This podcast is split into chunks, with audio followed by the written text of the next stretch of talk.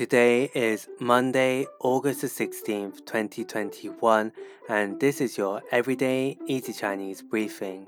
大家好，我是林老师, and in under 5 minutes every weekday, you'll learn a new word and how to use this word correctly in phrases and sentences. Today's word of the day is xin, xin, which means new. Let's practice by making different words, phrases, and sentences with xin. The first word is xin xian, xin xian, which means fresh. A way of using it in a sentence is 这些水果很新鲜。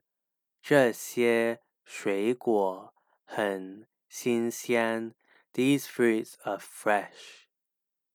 Another word we can create with Xin is 新闻,新闻.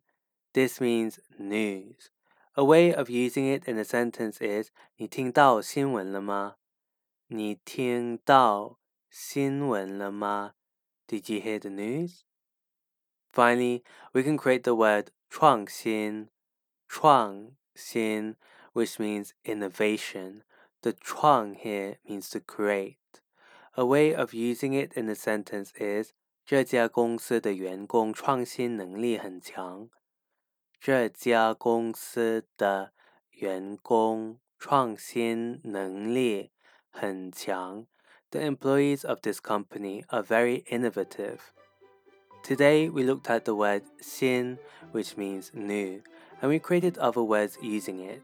These are 新鲜 fresh, 新闻 news, and 创新 innovation. To see this podcast transcript, please head over to the forum section of our website www.everydayeasychinese.com where you can find even more free Chinese language resources. See you again soon for more practice.